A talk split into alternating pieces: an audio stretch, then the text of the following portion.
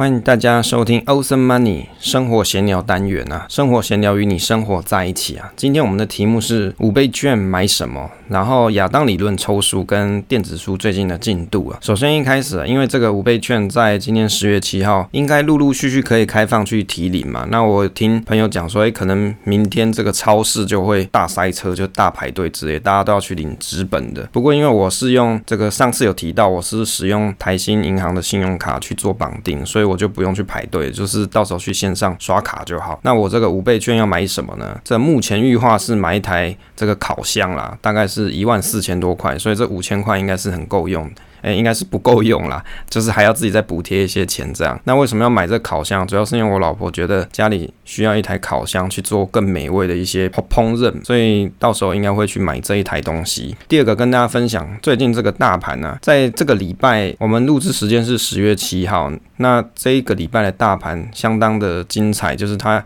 往下跌，但是到今天十月七号去看，好像有一点点反弹，也不太确定说这到底是反弹呢，还是已经。又要回升一个 V 转了，好，那目前是不晓得的。这个大盘指数在今天是开高走高啊，上涨了三百二十点左右，涨幅一点九六 percent，最后是收在一六七一三啊，成交量好像不是很多啦，大概是两千九百多亿元左右。那最近在讨论的一些议题，主要还是在于说，比如说像是。美国的政府可能钱快用完啦，或者是又提到有停滞性的通膨这些，以及还有在中国这边，比如说有限电啊，以及像是恒大的消息好像比较没有那么听到，但是限电的这个风波好像在持续的发酵当中，所以看起来这个市场好像还在疲弱的这个整理当中啦。那我自己是觉得应该还会再整理一段时间才对啊。第三个跟大家分享是最近我看到了一个新闻是说啊，方格子他们的 FB 社团里面有提到。说，在国内有一个专门写部落格的一个网站，叫做探路客。这个探路客其实我还蛮有印象，而且我有实际上去看过。这个一开始我本来在写文章的时候，我我本来的文章的部落格就是 blog，只是因为在 blog 上的文章啊，有时候可能因为 Google 这个硬碟里面的一些文章做转移啊，或是整理，它导致这个 blog 里面的图片会消失啊。因为我其实一开始是很懒，我就是在这个 Google 硬碟里面上传我的 Word 档，然后呢。再直接把这个 Word 档贴到 Blog 里面，那 Blog 里面就会直接 refer 到 Google 硬碟里面的图片连接，所以当里面的内容被我搬移的时候，那图片就会消失。那后来我就想说，那我应该再找一个。第二个 backup 的方案，所以我那时候在挑选这个部落格的时候，我有去看过方格子跟探路客。那一开始这个探路客其实我有去去 survey 过。那探路客他之前有股癌帮他做业配啊，就是帮他做宣传。那我也去看他们的操作界面也相当的简洁啦。那当然这个因为这个平台它是刚兴起，我不太确定它到底能够撑多久。那就在昨天的时候，我看到方格子是讲说探路客要在十月十二号停止服务了，所以有很多创作者。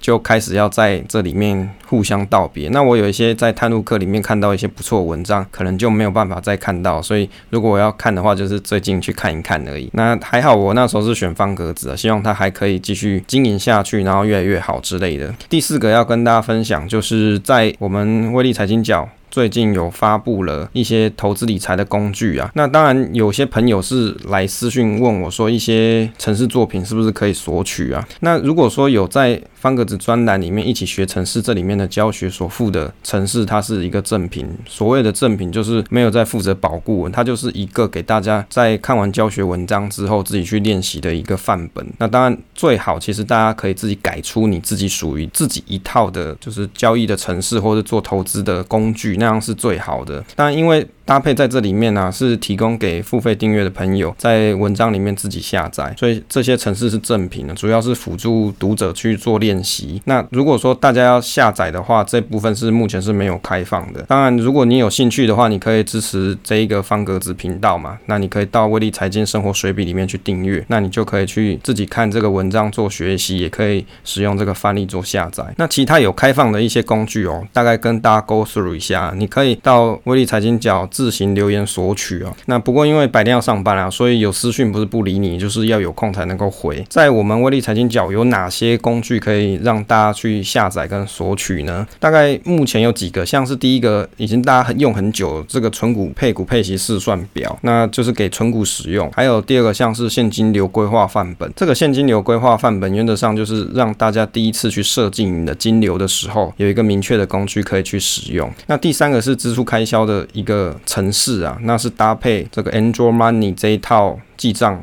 程式所使用，就是你可以导出它的 CSV 档，然后利用枢纽分析的方式去转换出可读、可易懂的一个表单，让你可以很好的去 control 你的支出。这样，第四个是 Google Sheet 制作云端观察表，那这个观察表是新版的，在今年一月的五号的时候发布的。那你可以利用 Google Sheet 去组合出你自己的投资组合，例如说你想要组一个 ETF 也好，或者是你想要组一个，比如说你在里面放一些美股、台股啊，这些都可以。你只要是在 Google Sheet 里面可以抓得到标的，基本上都可以使用。当然抓不到的也可以使用啦，例如说像是一些上柜啊这些公司啊，本来你在 Google Finance 里面你是没办法抓到的，在这个投资组合云端。观察表里面，我是有提供你方式可以去做抓取。那甚至像是一些数位货币，也可以利用这一个云端观察表可以 involve 进来。那我觉得是不错啦，你可以很快速的掌握你的投资组合。而且在你建立完之后，你可以在你的手机里面直接把这个 Google Sheet 的连接放到你的手机桌面。当你想看一下你的投资组合目前当下即时的变化，当然没有到这么即时嘛，因为 Google Finance 它大概要二十分钟的 delay 时间。那你反正你想当下了解你的投资组合合的时候，你只要点一下桌面，打开你的云端观察表，你就可以看到最新的一个，比如说圆饼图，然后跟你的投资绩效都可以在上面看到。第五个城市呢是上班族的复利计算表，这个其实已经很久了，那就是。开放给大家去上面填写一下你自己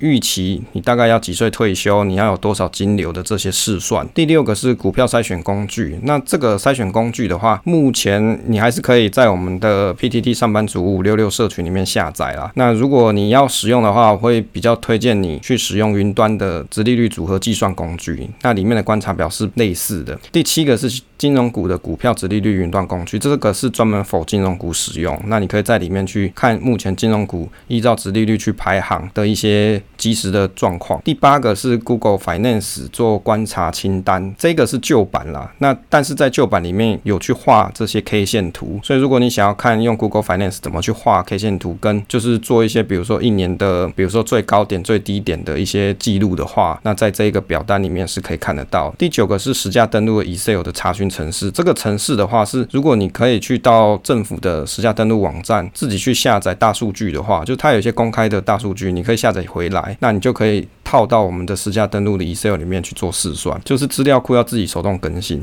第十一个的话是云端回测工具，就是教你怎么用 Google Sheet 直接去回测你想要回测的标的。那这几个工具目前都是开放公开给大家做下载使用的。第五个要跟大家分享，就是在这个礼拜的话，有开启这个亚当理论的抽书活动。那这个活动是由乐金文化赞助的三本书给威力财经角的读者跟 Awesome Money 的听友。那感谢乐金文化啦，那他们题目叫乐金文化，负责乐金啊，就可能是他的 slogan。那这里面书里面有提到一些东西，我觉得很有意思。书里面有提到说，交易中啊，贪婪跟恐惧会占据投资者的心理啊，那你就很容易做出错误的决定。你可以保持客观理性啊。你你才是有办法在这个市场面生存下去的重点。那有几个比较常见的交易的问题啊，例如说像 A 建立部位太大，冒的风险太大；B 出场点设太远；C 向他人证明你自己是厉害投资人。很爱跟别人比较你自己的操作结果，炫耀一番。第一是花的钱比操作获利还多。那所以呢，在这一篇抽书活动里面啊，这一个题目就是给大家填写，你可以去回答看看你自己常遇到哪一种情况。那当然，这个抽书活动呢，目前有在 FB 跟 IG 上面，我们的 IG 是 W I L L Y F C 五五六六 V D F C 五五六六。那你可以在 IG 上面的这一篇贴文下方留言，留下你的答案，然后呢，跟写想阅读亚当理论，那加上。上按赞，这样。当然在 IG 上是按爱心啦，在 FB 上是按按赞。那我们会在十月十六号的时候抽出三个幸运的这个读者或是听众。那这个奖项的话，会由乐金文化去寄出给中奖者，也就是这个书不在我手上啦。那也就是我到时候会提供中奖的名单给乐金文化，他们会从他们的仓库里面直接寄书给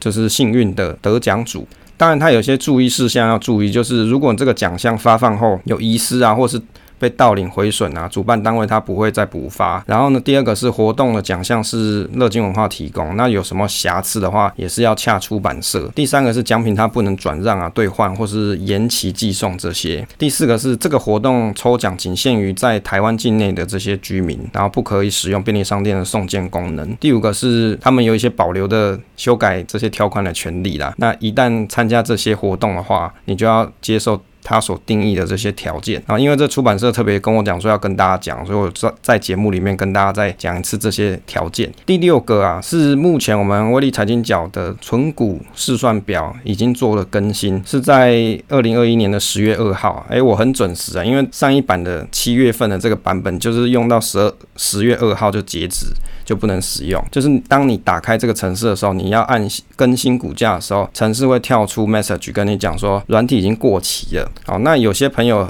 很有意思，他就问我说：“你为什么要做这个东西啊？为什么要弄一个时间限制？”原因是因为有些朋友啊，他一个存股表用了很久，结果他都没有回来试算。啊，应该说没有回来更新啦，他没有更新他的档案，然后就一直用下去。但是事实上，这个表里面可能有一些 data 啊，或是一些程式已经过时了、过期了，他还继续用的很开心。那当然比较常见的是你没有办法抓报价，但是但是有一种 condition 是，如果里面有些资讯已经有问题了，那你还继续用下去，你所得到资料也是错的。所以我就有设定一个时间点，就是你三个月回来更新一次你的存股表，那至少你用的东西是跟我保持 align 是一致的，好，这样是比较好一些啦。那这次改版呢、有很多朋友来私讯说改版的时间什么时候会出来，就是 release 的时间呢、那这个使用上面你可能看不出来有修改什么内容，主要是里面 VBA 的抓取报价有做一些大幅的改动，大概有找了。八个测试的朋友吧，那也感谢这些朋友帮忙测试。主要这次修改的内容就是修改台湾雅虎报价的改版，第二个就是修改抓取股息的问题，就是 Google Info 的这个股息来源啊，它有做一些格式的变动，所以这个这个地方有做修改了。那修改好就给大家做使用。如果你要用这篇这个软体的人啊，可以在这篇文章里面去按赞跟留言，那最好是可以分享给大家啦，让好的东西让更多人去使用。如果你是第一次使用的朋友，一定要看一下。我们在 YouTube 上面放的存股配息算表的一个使用说明，这样你才去再去使用了。不然有很多人会私信我一些问题，都是我已经在影片里面讲过的。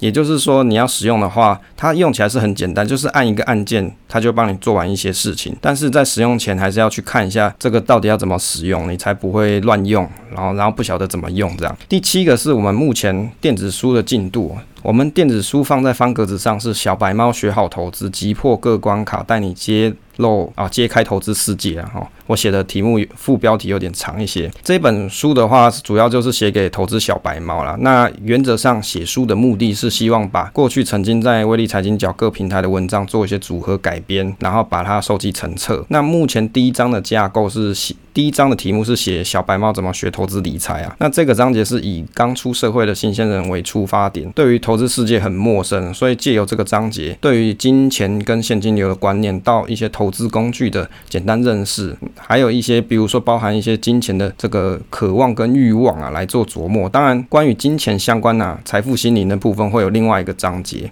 那目前呢，这个书的架构给大家看一下。目前我的书的架构，目前书的架构的话，主要是写了写到差不多第十个小节。第十个小节，第一个小节是投资小白猫故事，威力的故事。第二小节是面对金钱的态度。再来是第三小节是理财为何很困难。第四个是投资跟理财是什么，就是一个很 basic 的。当然，如果你已经是投资老手了，这个东西对你来说就不是很重要了。但是如果对一些刚出社会的这个投资小白嘛，或者是对于投资理财新手的人来说，这些东西的架构的观念，如果你在一开始就可以建立，那对于你未来，比如说你要再做更进一步的投资理财，应该会有一些帮助。再来呢，就是运用金钱的一些观念啊，这个地方呢放了差不多十一个小节。第五小节的话是讲说怎么。节省你的理财时间，在这里面有提供你怎么样子去降低你用最少时间的方式去达到你最好的理财效果。那再来就是第六小节是金钱自动化力量，怎么告诉你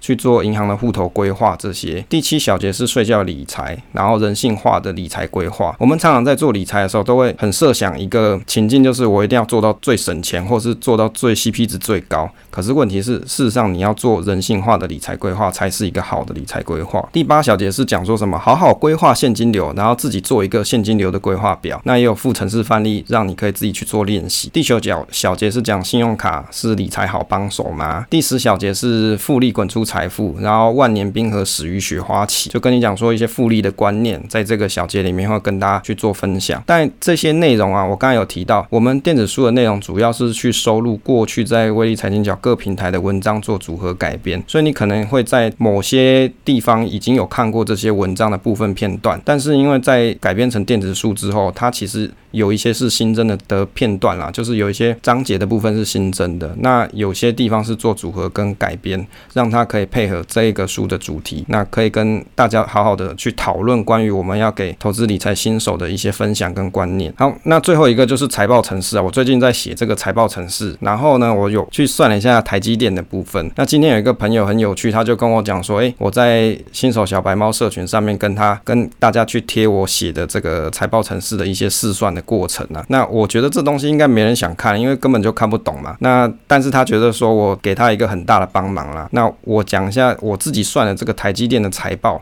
我觉得如果哦你。再去看财报的时候啊，其实有一个很大盲点，就是因为你都是拿过去的历史数据来去做推算，未来这这档股票它合理的股价是多少？不管你去用哪一种 APP 啊，多半它都是用一些比如说 PE 啊、本益比啊，或者是用值利率的方式去做估价的动作。但是这样子估价的方式，它有一个盲点，就是因为它都是过去的资料，所以你用过去的资料来去评估一个正在成长当中的公司啊，它往往会失真，而且它所估算出来的股价可能不是这么的。适切啦，这个就是我目前自己做了这个财报城市的过程当中，我发现的一个事情。例如说，我用这个财报工具去试算台积电的 PE 之后，还有它今年预期的 EPS，大概今年的全年 EPS，今年已经上半年 Q1、Q2 已经过完了嘛，所以等于是我可以用今年上半年的财报资料跟过去上半年的财报资料去做 compare，去比较一下，然后去算出说今年全年的 EPS 大概是多少，算出来大概是二十二点八但是如果我用过去五年的本益比的高点跟低点去试算出来，它的股价差不多就是三百四十二元到五百零七元。但是你看，其实现在台积电股价已经远远超过了嘛，所以在做这个过程当中，我就想到一件事情，我应该要把这个资本支出的部分把它放进来一起看才对。也就是说，它每年的资本支出的变化才会是一个财报里面作为预估未来股价的一个重点。如果你只用过去的资料，只能做到避免地雷啦，就是去看看检视一下过去这间公司它考试的成绩好不好。但是如果你想要去做预测这间公司未来的走向啊，其实看资本支出的规划会是一个比较好的方式。当然，有些公司它的资本支出很高，不代表说它未来的获利是很好。但是你只能知道说公司对于公司的经营高层对于这间公司它未来有哪些期待嘛？好，因为它把这个资本支出，比如说拉高，像台积电今年把资本支出拉得特别高嘛，所以它预期。其未来在五 G 啊，或是 AI 啊这些发展上面会有一个显著的成长，所以他才愿意拉高资本支出到这么多。他不是讲说三年一千亿嘛，所以这个就是台积电目前它的计划。那如果你对台积电相关有兴趣，可以听前几期我们半导体时事的部分的讨论。所以关于这个资本支出的部分，我现在还在想说，我到底要怎么把它加到财报里面去看？因为资本支出又不代表说它一定未来股价就会这样子的这个等幅的变化，它只是告诉你说它有持续在做未来的成。成长的的路径啊，他只是跟你讲一个方向而已。好了，以上这个就是今天全部关于生活闲聊内容啊，跟大家分享。